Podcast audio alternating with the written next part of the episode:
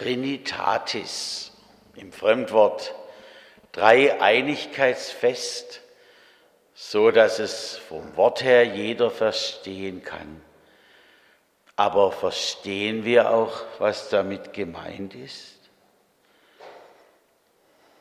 Wir hören heute auf einen Abschnitt aus dem Epheserbrief, Kapitel 1, die Verse 3 bis 14. Gelobt sei Gott, der Vater unseres Herrn Jesus Christus, der uns gesegnet hat mit allem geistlichen Segen im Himmel durch Christus. Denn in ihm hat er uns erwählt, ehe der Welt Grund gelegt war, dass wir heilig und untadelig vor ihm sein sollten. In seiner Liebe hat er uns dazu vorherbestimmt, seine Kinder zu sein durch Jesus Christus, nach dem Wohlgefallen seines Willens, zum Lob seiner herrlichen Gnade, mit der er uns begnadet hat in dem Geliebten. In ihm haben wir die Erlösung durch sein Blut, die Vergebung der Sünden nach dem Reichtum seiner Gnade, die er uns reichlich hat widerfahren lassen in aller Weisheit und Klugheit. Denn Gott hat uns wissen lassen das Geheimnis seines Willens nach seinem Ratschluss, den er zuvor in Christus gefasst hatte, um ihn auszuführen, wenn die Zeit erfüllt wäre, dass alles zusammengefasst würde in Christus, was im Himmel und auf Erden ist. In ihm sind wir auch zu Erben eingesetzt worden, die wir dazu vorherbestimmt sind, nach dem Vorsatz dessen, der alles wirkt, nach dem Ratschluss seines Willens, damit wir etwas seien zum Lob seiner Herrlichkeit, die wir zuvor auf Christus gehofft haben. In ihm seid auch ihr, die ihr das Wort der Wahrheit gehört habt, nämlich das Evangelium von eurer Seligkeit.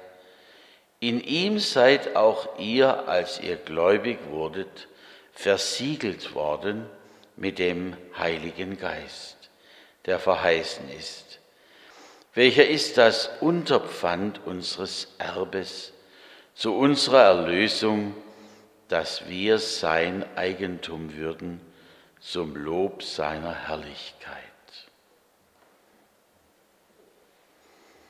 Herr, danke für alles, was du an uns tust. Amen. Sie haben das jetzt zum ersten Mal wieder gehört, diesen Text. Wenn wir versuchen wollten, das wiederzugeben. Ginge das? Haben Sie noch alles in Erinnerung? Also der Paulus, der würde wirklich bei einem Deutschlehrer heutzutage Ausdruck, Ausdruck und Ausdruck hin an der Seite stehen haben und Schachtelsätze und er, er will alles reinpacken. Wir merken, er, da, da fließt es über. Ich will mal versuchen, ein paar Einzelheiten herauszugreifen. Wenn ich im Winter an einem See vorbeikomme und dann sehe ich Schlittschuh laufende Kinder und Jugendliche, da lockt es mich doch jedes Mal, meine alten Schlittschuhe wieder anzuschrauben. Ich hatte leider keine, die fest am Stiefel waren, ich musste sie anschrauben und das war für den Knöchel nicht ganz einfach.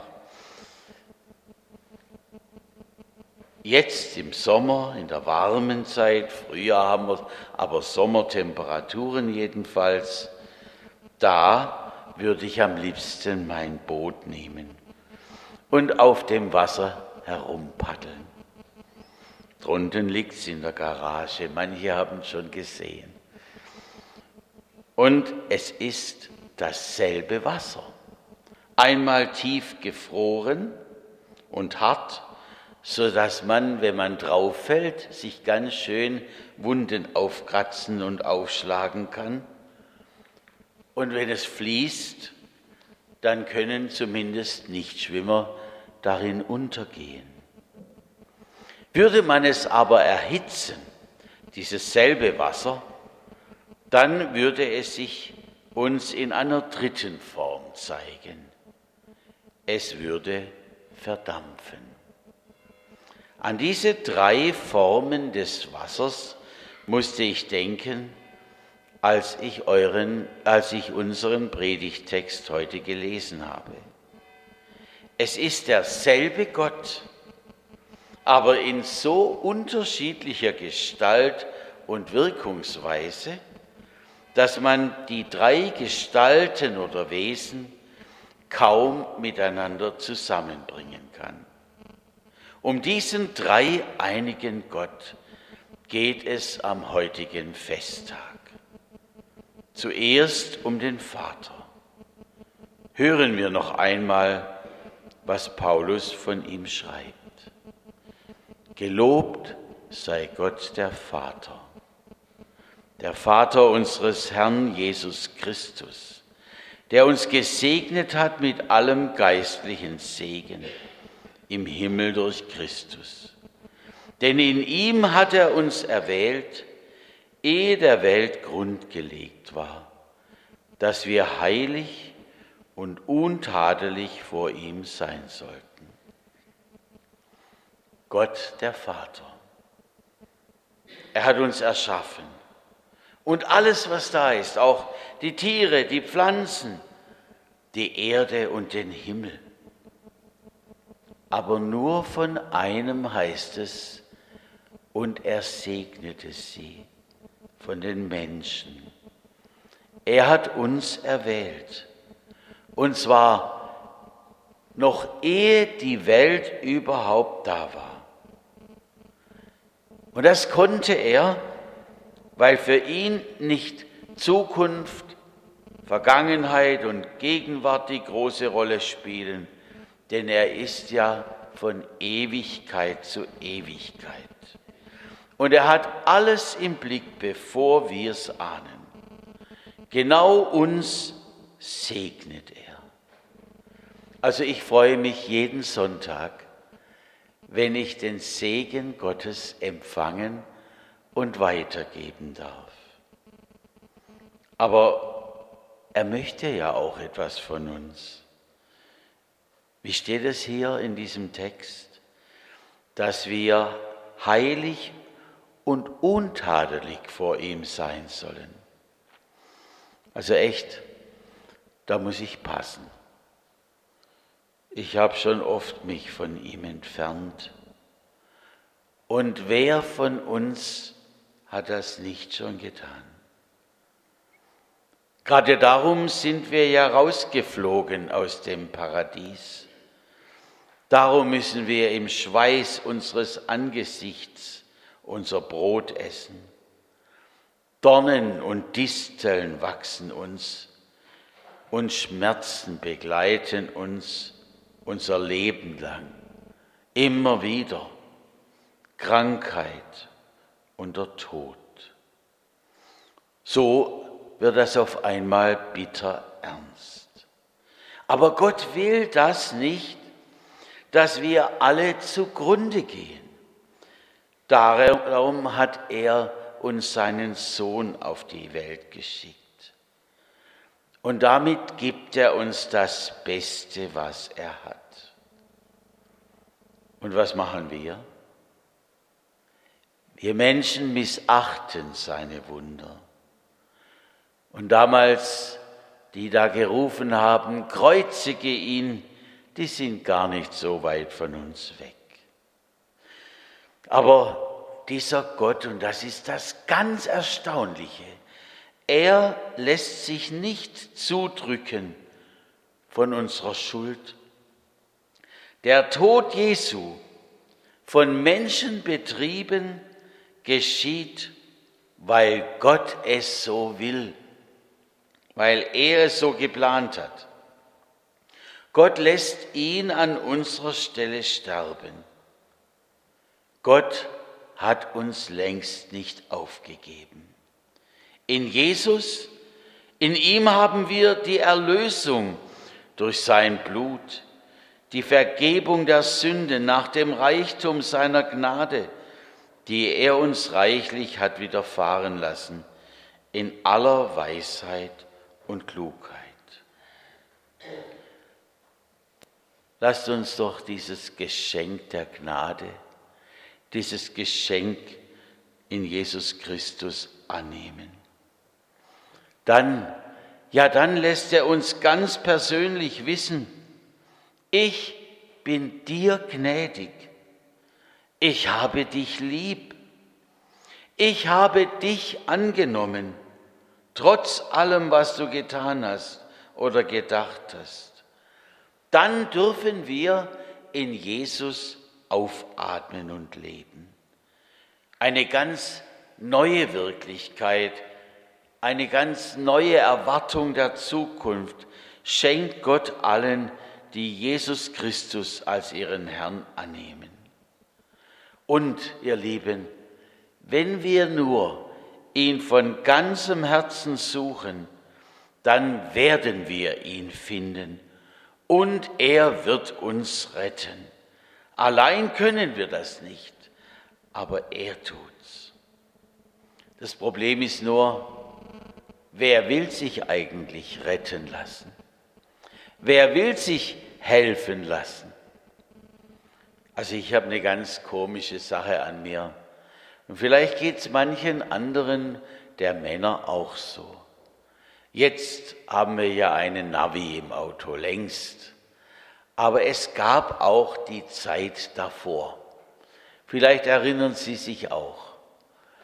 Also, ich saß am Steuer, wir fuhren durch Stuttgart und ja, ich fragte meine Frau, die selber in Stuttgart nicht fahren wollte und die Karte in der Hand hatte, sag mal, wo geht's denn hin? Und was sagte sie? Ich weiß es auch nicht. Und in einer Kurve, da standen wir dann mittendrin. Links sind sie an uns vorbeigefahren, geradeaus aus. Es war, es war schrecklich. Und dann habe ich die Karte genommen und habe es auch nicht gefunden. Auf jeden Fall eines, das habe ich ganz selten gemacht. Was Frauen viel eher tun. Wissen Sie was? Karin, was? Genau. Die Scheibe runterlassen und nach dem Weg fragen. Da bin ich lieber fünfmal um alle Ecken rumgefahren, habe es immer noch nicht gefunden. Warum sind wir so verschieden? Hilfe suchen, das ist doch immer schön, gell? Aber ich wollte, vielleicht war es der Stolz, der männliche Stolz. Hast du den auch? Heute, wo wir, wo wir so wenige sind, da können wir ja auch mal miteinander reden. Auf jeden Fall, der Satan ist immer in der Lage, uns wegzuziehen vom Fragen, vom Suchen. Und dann wollen wir alleine und dann klopfen wir auf die Schulter. Das habe ich doch mal wieder gut gemacht.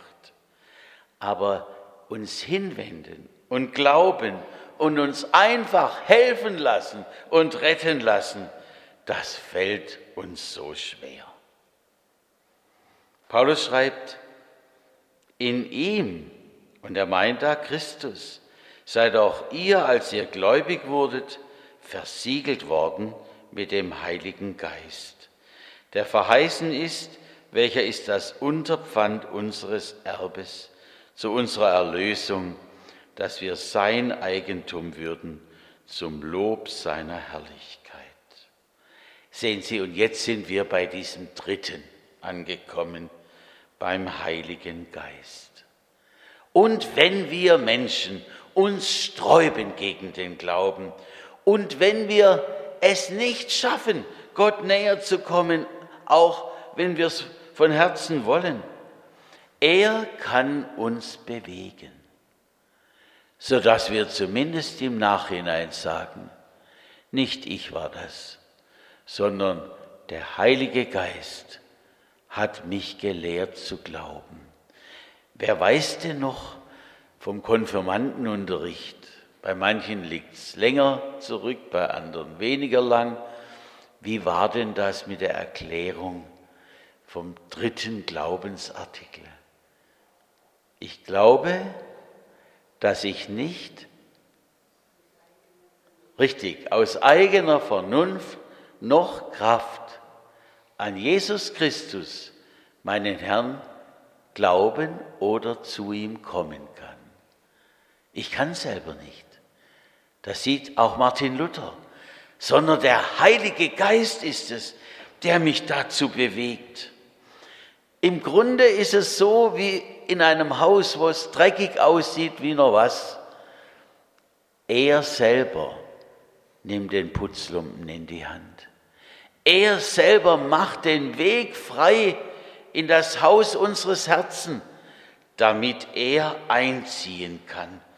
Und dann versiegelt er uns wie mit einem Siegelring und wir sind fest mit ihm verbunden und wissen im Nachhinein, er war's und nicht wir, durch seine Kraft. Und dann behütet er uns wie seinen Augapfel der Vater, der uns segnet, der Sohn, der uns rettet und der Heilige Geist, der uns immer wieder neu hinführt zum Glauben. Da können wir doch eigentlich nur ein Wort sagen. Danke. Danke Gott. Amen.